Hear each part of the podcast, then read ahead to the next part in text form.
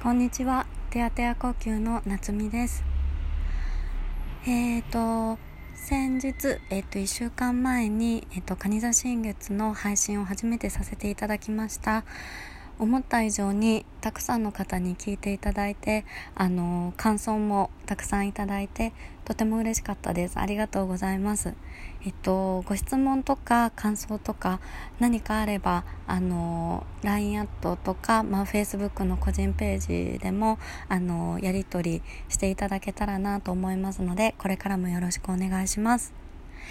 えーと、今日お話しさせていただくのは月の満ち欠けに沿った日々の過ごし方と,、えーと、アロマ。っていう連載を、えーと、ノートの方でさせてもらってるんですけどそれをあの更新したのでその内容について、まあ、もうほとんど文章をそのまま読み上げる形にはなるんですけどもお話ししていこうと思います。えっと、今回お話しさせていただくのは、えっと、ギボースムーンちょうど今日上限の月ですが上限の月から満月にかけてのその間月がまん丸になっていくあの間の月のことを指すんですけどそのギボースムーンのえー、っと時期の特徴とあとはそこに、まあ、該当するアロマっていうのをあの植物の特徴からお話ししていこうと思います。で、えっ、と、もうすぐ訂正するんですけど、ここに豊穣の月、豊かな月っていうふうに私は表記させていただいてるんですけども、えっと、豊穣の月っていうのが、この上限の月から満月の間を指す言葉かっていうのが、改めて調べてみたら、ちょっとその意味が怪しくって、えっと、日本語で例えるんだったら、十三夜の月とか、あとは、えっと、小餅月って小さい、えっと、希望の棒の月で小餅月って言うんですけど、えっと、そのあたりがどうやら該当するようなので、ちょっと表記は後で訂正するかもしれません。えっと、まあ、でもこの北条の月、ギボースムーンのお話をしていきます。えっと、このギボースムーンは満ちる月の直前を指します。と、だいたい午後から夕方にかけて東の空から昇り夜明け近くに西の空に沈みます。なんかまあだんだん丸くなってきて月の明るさもあの増してきていよいよ満ちてくる月のエネルギーを感じられる時だと思います。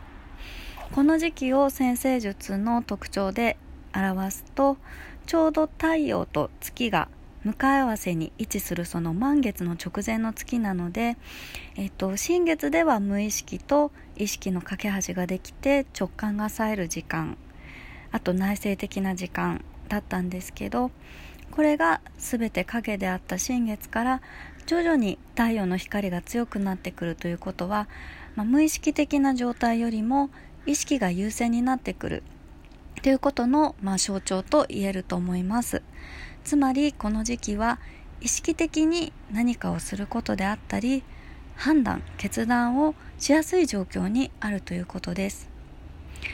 上限の月っていうのが自分の課題が明らかになったり情報などをあの吸収するといい時期で、えっと、その後ですからそれらを生かしてさらに自分自身が成長する時間というふうになるでしょう。自分が求めることに対して完成度を高めようとする過程なのでより協力してくれる人のつながりを作ったり自分の考えをあの外に出したりすることでさらに自分自身に磨きがかかるようにエネルギーを注ぐ時間となります。じゃあこの月のタイミングでえっと良いアロマというかその月のこの満ち欠けに沿ったエネルギーが近いアロマっていうものを紹介します。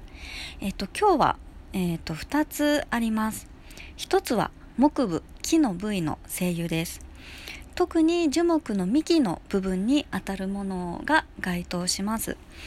えっ、と、根が、まあ、土をまず張って安定した土台がまずできますね。で植物が今度は光の方向に向かって伸びていきます。その中心に、えっと、伸びる軸っていうのが木部になります。この木部は時間が経つに触れてあの釣れてどんどん太くなっていってあとはあの硬くなっていって枝や葉っぱに栄養を送るための大きい回路となります。でこの部分は人間でいうと脊柱いわゆる背骨にあたる部分っていうふうに言われてます。姿勢を支えて手や足をつなぐ部位。でこの脊柱っていう場所はあのエネルギーセンターって言われるチャクラがそれぞれある部分でもあります。脊柱のエネルギーの流れがスムーズであることは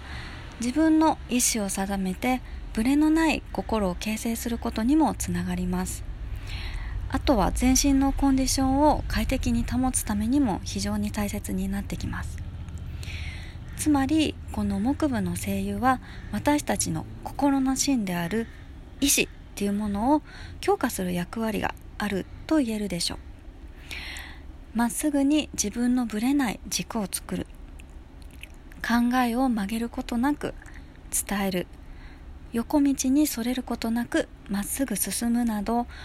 木部は時間をかけられて作られた中心のエネルギーによって私たちに自分の心を見つめる勇気と肯定感を与えてくれると思います。木部の声優の力を借りてあなたの芯を見定めまっすぐに進む力をつけてみましょう。でこの木部の声優の例としてはアトラスシダーバージニアシダサンダルウッドホウッドアガーウッドパロサントなどが挙げられます。アトラスシダーとかあとホウッドとかもあのこの辺りだと割といろんなところで手に入れやすいかなとは思います。はい。で続いてもう一つの精油が葉っぱになります。えっ、と葉っぱっていうのは、まあ、太陽の光を浴びて植物に必要な栄養素を作るんですけど、えーと、植物っていうのは自分で動くことができないので芽を出した場所で水分と太陽の光を懸命に吸収することで自分の体を保つことができます。植物は太陽のある方向へ歯を向けます。いつでも光を見つめて自分の糧にしているということがわかると思います。そして歯はどんな時でも光からあの命を、えっと、光のエネルギーをいただいて命を維持し続けますから同じところにとどまるものっていうものがないんですね。つまり葉っぱはこう芽吹いた環境がどんなものであろうとそこで光を受け取ること。それによって自分に必要なものを作り出して植物全体に栄養を行き渡らせることをしているんです。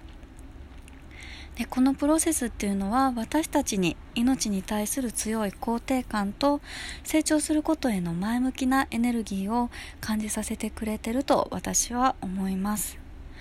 これらを人の体に例えると神経と消化器呼吸器官にあたると考えます。この、えーと、2つは外からの環境によって肉体が刺激されること。外から吸収されたしたものを体を維持するための物質に変換するっていうことが共通してます。これらの器官は外からの刺激に柔軟に対応することが求められます。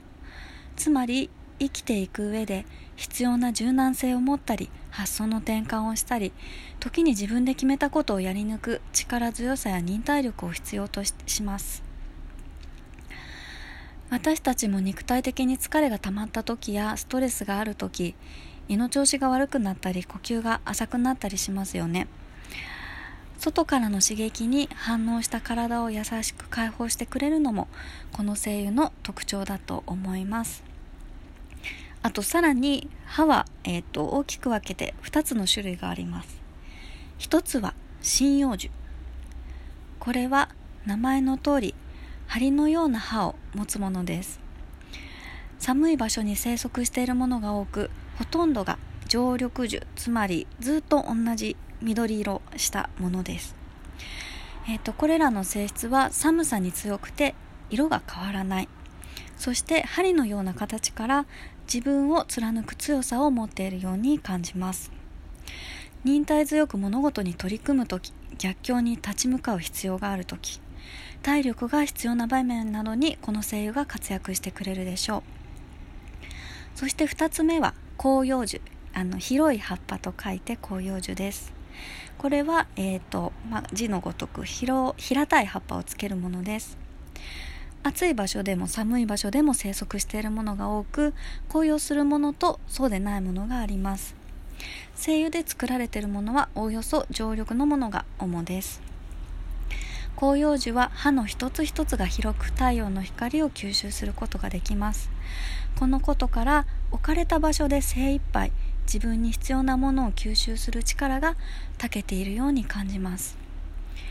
物事の多様な側面を見つめ吸収したい時。広く多くの物事を知り成長したい時この声優が活躍してくれるでしょう、えーと、それでは歯の声優をいくつかご紹介したいと思います。まず針葉樹はサイプレスジュニパーパインブラックスプルースなどがあります。で、えーと広葉樹